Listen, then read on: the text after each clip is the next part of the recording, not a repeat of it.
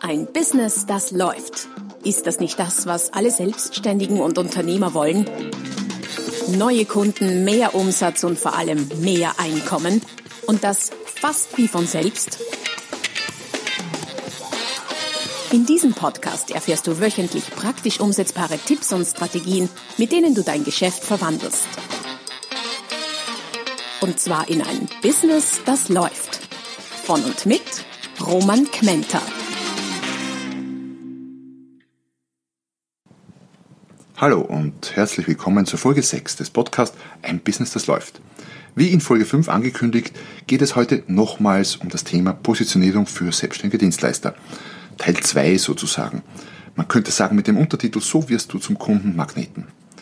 Warum ist das Thema wichtig? Ich habe das in äh, Folge 1, falls du es äh, noch nicht gehört hast, eine kurze Zusammenfassung sehr ausführlich ähm, wie soll ich sagen, beschrieben und jede Menge Vorteile von äh, sauberer Positionierung aufgezählt. Warum verbringe ich so viel Zeit mit dem Thema? Weil ich aus ganz eigener Erfahrung weiß, mit meiner eigenen Story, mit meiner ähm, Positionierung auf das Thema Preis und Einkommen äh, viel, viel, viel Eigenerfahrung gesammelt habe und weiß, wie es vorher war und weiß, wie es jetzt ist. Aber nochmal für euch äh, zusammengefasst, was sind die Vorteile einer messerscharfen Positionierung, wenn man so sagen mag, für all diejenigen unter euch, die vielleicht noch einen kleinen Schubs brauchen die vielleicht noch nicht ganz überzeugt, bin, äh, überzeugt sind, dass äh, das mit dem Weglassen und das mit der Positionierung, mit der punktgenauen wirklich so gut ist. Vorteile. Du kannst, wenn du punktgenau positioniert bist, sehr viel einfacher, kürzer und einprägsamer kommunizieren, was du tust, wenn dich jemand fragt. Das ist relativ leicht gesagt, wenn du dich genau auf idealerweise eine Sache konzentriert hast. Du wirst dadurch auch leichter gefunden und wahrgenommen, online wie offline.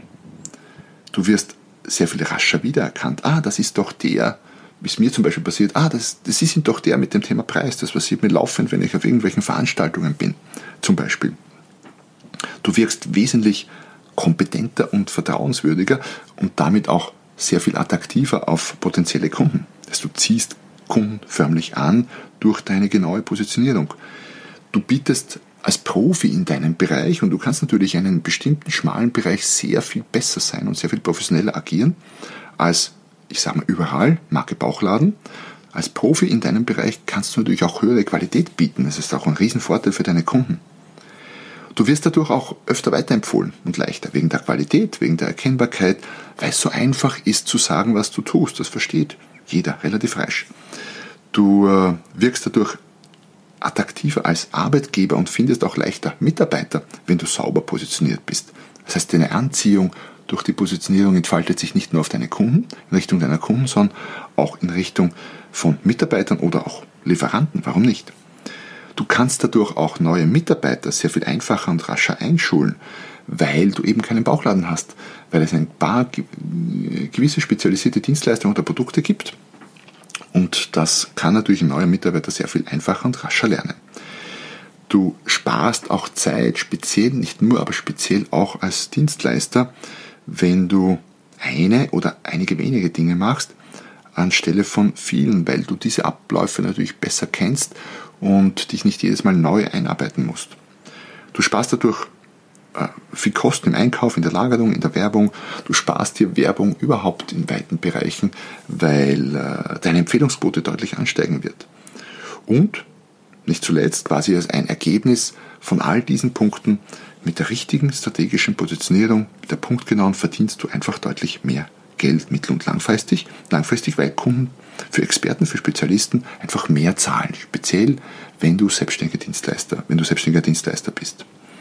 Wie viel sie mehr zahlen, zum Beispiel im Bereich Redner, findest du auch in dem Beitrag äh, Mythos, die unglaublichen Honorare der Keynote-Speaker und Redner. Also wenn du da reinschnuppern willst, ich verlinke diesen Beitrag in den Show Notes.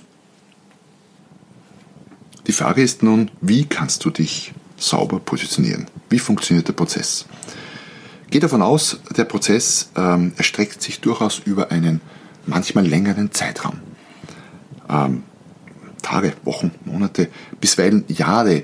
Achtung, ich will dich jetzt hier nicht abschrecken oder abhalten, ganz im Gegenteil. Ich will dir sagen, wenn du vielleicht schon in diesem Prozess bist und schon begonnen hast und viel darüber nachgedacht und daran gearbeitet hast und das Gefühl hast, immer noch nicht fertig zu sein damit, dass es immer noch nicht rund oder in dem Fall vielleicht besser spitz genug ist, das ist normal. Du bist auch so gesehen nie fertig damit. Stell es dir vor wie eine, eine Spirale, die sich idealerweise nach oben dreht. Mit jeder Runde kommst du voran, aber du hast dein für dich gefühltes Ziel vielleicht noch nicht erreicht und das ist okay. Das bedeutet nicht, dass du erst rausgehen kannst damit an die Öffentlichkeit, wenn es perfekt ist. Denn äh, Perfektion ist einer der größten, einer der größten Hürden dafür, erfolgreich zu sein. Auch bei Positionierung. Du solltest dann beginnen rauszugehen, wenn es für dein Gefühl, ich sage mal, einigermaßen spitz ist, einigermaßen gut ist, wie viel Prozent von dem, was du erreichen kannst, es sein müssen, weiß ich nicht. Wenn du für dich sagst, 100 Prozent wäre die perfekte Positionierung, dann geh durchaus mal mit, mit 50, 60, 70 Prozent raus. Warum? Weil du feststellen wirst, durchs Rausgehen, durchs Kommunizieren, durchs was ich, Blogartikel schreiben, Podcasten, was immer du tust, ähm, dringst du so tief, dringst du immer tiefer in dein Thema vor und manche Dinge schleifen sich dadurch ein. Das heißt, wichtige Botschaft, es muss nicht perfekt sein, um zu beginnen und lerne damit zu leben, dass Positionierung nicht etwas ist, was man übers Knie brechen kann. Was nicht bedeutet, dass es nicht bisweilen ähm, durch einen genialen Einfall auch sehr, sehr rasch gehen kann. Ich habe nur selber erlebt, dass ich äh, an meiner eigenen Positionierung durchaus über Monate gefeilt habe, bis sie für mich ähm, okay und gut genug war. Und das ist ein sehr lehrreicher, sehr wichtiger Prozess. Und bin ich schon fertig damit? Nein, bin ich nicht. Ich befinde mich in der Spirale nach oben. Positionieren kann man im Prinzip fast alles oder vielleicht alles. Man kann Unternehmen positionieren, Produkte, Länder, Orte, Tiere, Pflanzen, Rohstoffe, feste Tätigkeiten und so weiter und so fort. Es gibt also quasi kaum etwas, dem man nicht irgendwie ein, ein sauberes, punktgenaues, klares Image verpassen könnte, weil genau darum geht's. Und wenn wir von der Positionierung von Personen, speziell auch als Experten sprechen, dann wird das auch gerne Personal Branding genannt. Das hat eine gewisse Sonderstellung. Warum? Weil der Mensch, der Experte dahinter gleichzeitig das Produkt ist. Und das macht es für viele durchaus schwieriger, wenn sie selbst die Dienstleistung erbringen und sich quasi selbst verkaufen und positionieren sollen am Markt im Vergleich zu, ich habe ein Produkt und das stelle ich auf den Markt raus.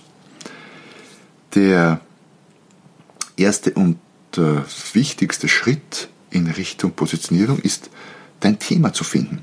Wir sprechen jetzt von Personal Branding, vielleicht mal genauer. Dein Thema zu finden. Was heißt dein Thema zu finden? Wenn ich sage Thema finden, dann meine ich damit, sagen wir mal, diesen Begriff zu definieren, für den du am Markt stehst oder stehen willst, mit dem du assoziiert werden willst, mit dem du wiedererkannt werden willst als Experte. Das ist sozusagen dein Thema. Bei mir wäre das Thema äh, als ein Wort zusammengefasst vielleicht Preis. Was sind nun die äh, Grundpfeiler oder auch der, der Prozess für deine Marktpositionierung, dein Personal Branding? Ähm, so die Grundlage.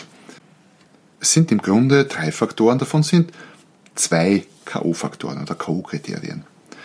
Das erste ist, wenn es um dein Thema geht und du eines gefunden hast, das dich mal grundsätzlich dass man grundsätzlich passen könnte nach dieser Themensammlung. Du musst es gerne tun. Was äh, will ich damit sagen? Es ist sehr hilfreich äh, für dein Thema, wenn du dafür ein, eine gewisse natürliche Veranlagung oder ein, ein Interesse mitbringst, das ohnehin schon irgendwie seit langem oder immer besteht. Wenn es etwas ist, das du auch tun würdest, ohne Geld dafür zu erhalten, wäre das natürlich auch eine Möglichkeit. Also will nicht sagen, du sollst kein Geld erhalten, aber wenn du quasi diese Motivation für das Thema mitbringst. Achtung, das muss aber auch nicht so sein. Es kann bisweilen auch kontraproduktiv sein.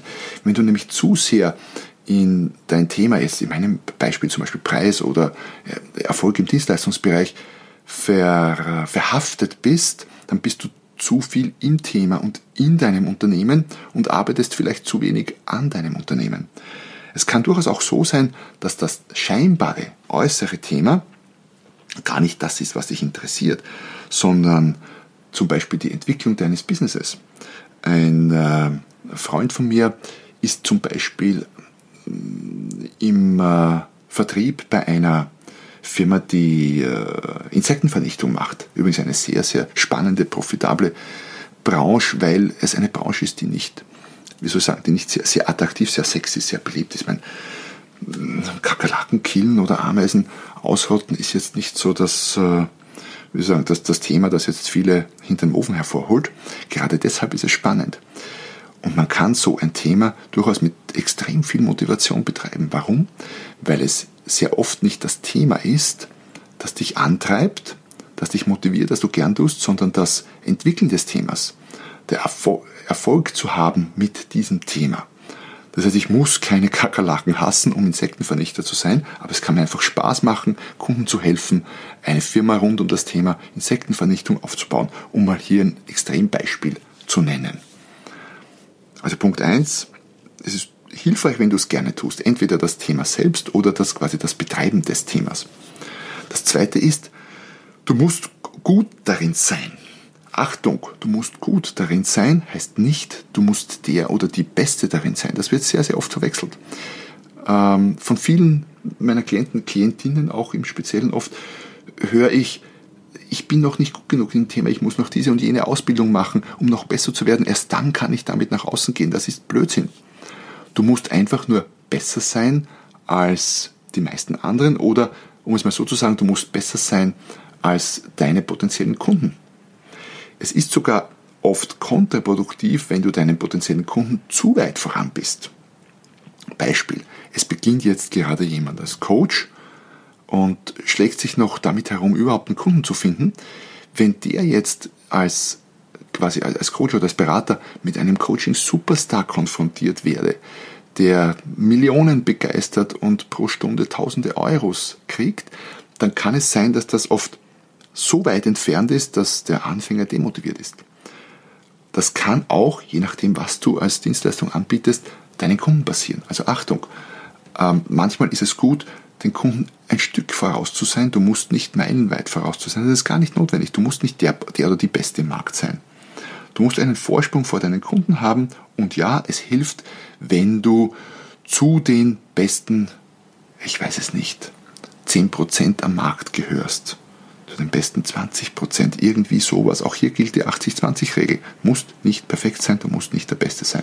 Ganz wichtiger Punkt, viele stehen sich nämlich genau damit selber im Weg. Du musst gut genug sein dafür. Und das Praktische, heutzutage, was immer du noch äh, brauchst an Kompetenz, an Know-how, das ist heutzutage alles relativ leicht und rasch lernbar. Ich habe von Kochen unter uns gesagt, keine Ahnung zum Beispiel. Ich kann ganz gut essen und esse auch gerne, aber von Kochen habe ich ganz, ganz, ganz wenig Ahnung. Spaghetti kriege ich gerade mal hin, Alio, Olio, aber das ist es dann auch schon. Ähm, nein, stimmt nicht ganz. Ich kann ein, so behaupte ich mal, exzellentes Risotto, aber dann ist es auch schon vorbei.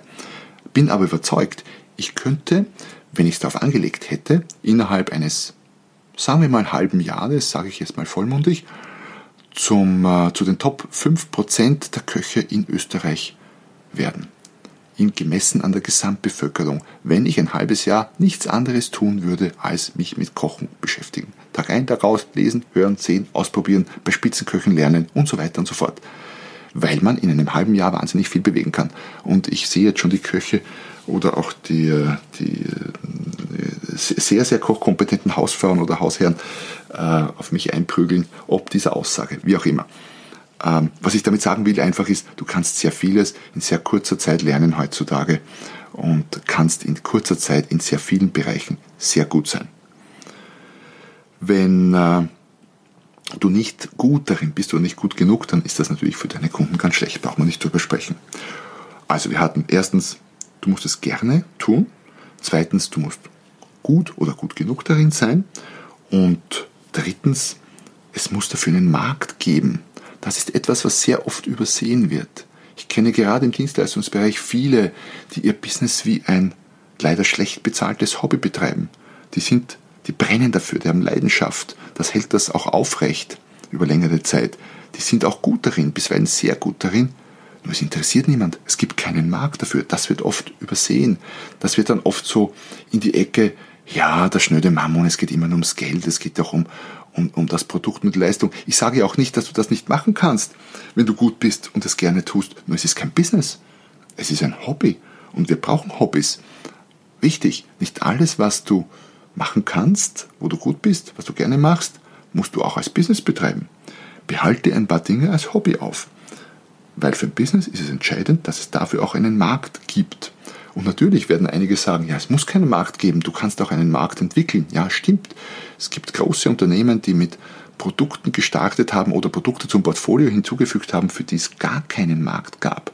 Es gab keinen Markt für Energy Drinks, bevor Red Bull irgendwann vor inzwischen längerer Zeit damit begonnen hat. Kein Mensch hat nach Energy Drinks verlangt.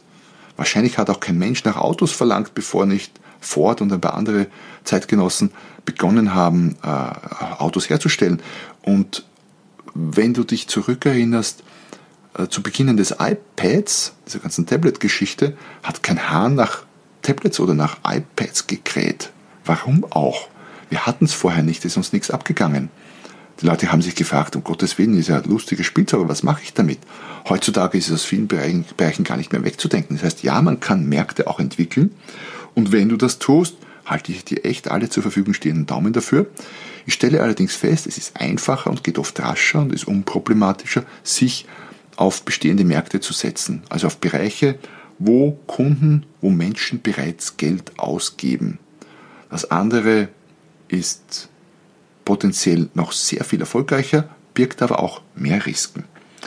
Wenn du dich in einen Markt setzt, wo es schon, äh, wo schon Geld ausgegeben wird, dann geht es einfach darum, dich in diesem Markt zu positionieren und dich von anderen zu unterscheiden. Was sind Märkte, wo erfahrungsgemäß viel Geld ausgegeben wird? So, so, sozusagen No-Brainer als Märkte ja schön werden oder bleiben, fit sein oder finanziell sorgenfrei, unternehmerisch erfolgreich sein, besser verkaufen, ähm, Geld besser veranlagen und so weiter und so fort. Es gibt also sehr, sehr viele große Märkte, wo wir wissen, da ist Geld drin. Und die äh, möglicherweise sehr kleine Nische, die du dir dann rauspickst aus diesem Markt, auf, dich, auf, auf die du dich spezialisierst, auf diese kleine Zielgruppe, auf diesen kleinen Anwendungsbereich, die ist dank Internet und den heutigen technischen Möglichkeiten immer noch groß genug, wenn du sie regionsübergreifend, international, vielleicht sogar weltweit betrachtest. Es gibt kaum eine Nische, die zu klein ist, wenn du sie weltweit betrachtest. Macht das bei jedem Produkt, bei jeder Leistung Sinn? Nein, macht es nicht. Aber es macht sehr viel Sinn, darüber nachzudenken. Also, nochmal zusammengefasst, du musst es gerne tun, unter Anführungszeichen, du musst gut darin sein oder gut genug und es muss einen Markt dafür geben. Und wenn du dir das, diese drei ähm, Faktoren als drei Kreise vorstellst, und die übereinander legst, sodass sie sich immer zu zweit überschneiden und in der Mitte es einen, in Dreiecksform sozusagen, in der Mitte es einen Bereich gibt, wo sich alle drei überschneiden. Das genau, dieser Bereich, dieser Sweet Spot, wie man so sagen könnte, ist der, wo du deine perfekte Positionierung hast. Und dann gibt es Bereiche, dann gibt's, äh, Bereiche, wo sich nur zwei Kreise überschneiden. Das ist nett, aber nicht gut genug. Was du brauchst, ist die Überschneidung aller dieser drei Kreise. Und damit kommen wir auch schon zum Ende der heutigen Folge. Nicht ohne dich nochmal hinzuweisen darauf, wie im Teil 1 schon angekündigt, dass es ein, ein kleines Freebie gibt, einen Selbstcheck, die sogenannte Basisanalyse zu deiner Positionierung. Wenn du dir die noch nicht geholt hast, du findest sie unter www.romankmenta.com slash podcast respektive geh in die Show Notes, dort hast du den Link äh, auch zu meiner Podcast-Seite. Dort kannst du dir diese Basisanalyse downloaden, mach sie und sie wird dich entweder in dem, was du ohnehin denkst und weißt, bestätigen, sei es jetzt gut oder schlecht in Bezug auf deine Positionierung, oder sie wird dir vielleicht die Augen öffnen. Geht ganz rasch, du brauchst dafür ein paar wenige Minuten und bist möglicherweise bestätigt oder eben um einiges schlauer. Beides ist ja durchaus eine vernünftige und gute Sache. Damit sind wir am Ende, nicht ohne dich äh, nochmal zu ersuchen, wenn es dir gefallen hat, wenn dir dieser Podcast oder auch meine anderen Folgen beruflich äh, in deinem Business weiterbringen, dann freue ich mich sehr, sehr sehr, sehr über eine kurze Rezension von dir. Und falls du das noch nicht gemacht hast, abonniere meinen Kanal, dann stellst du sicher, dass du keine der zukünftigen Folgen verpasst. In diesem Sinne wünsche ich dir viel Spaß beim Analysieren, viele Aha's, viel Erfolg und gute Nerven und gutes Durchhaltevermögen für deine Zuspitzung der Positionierung. Ich äh, freue mich über Kommentare auf allen meinen Kanälen und äh, freue mich, wenn wir uns beim nächsten Mal wieder hören, wenn es heißt ein Business, das läuft. Noch mehr Strategien, wie du dein Business auf das nächste Level bringen kannst, findest du unter romanquenter.com. Und beim nächsten Mal hier auf diesem Kanal, wenn es wieder heißt, ein Business, das läuft.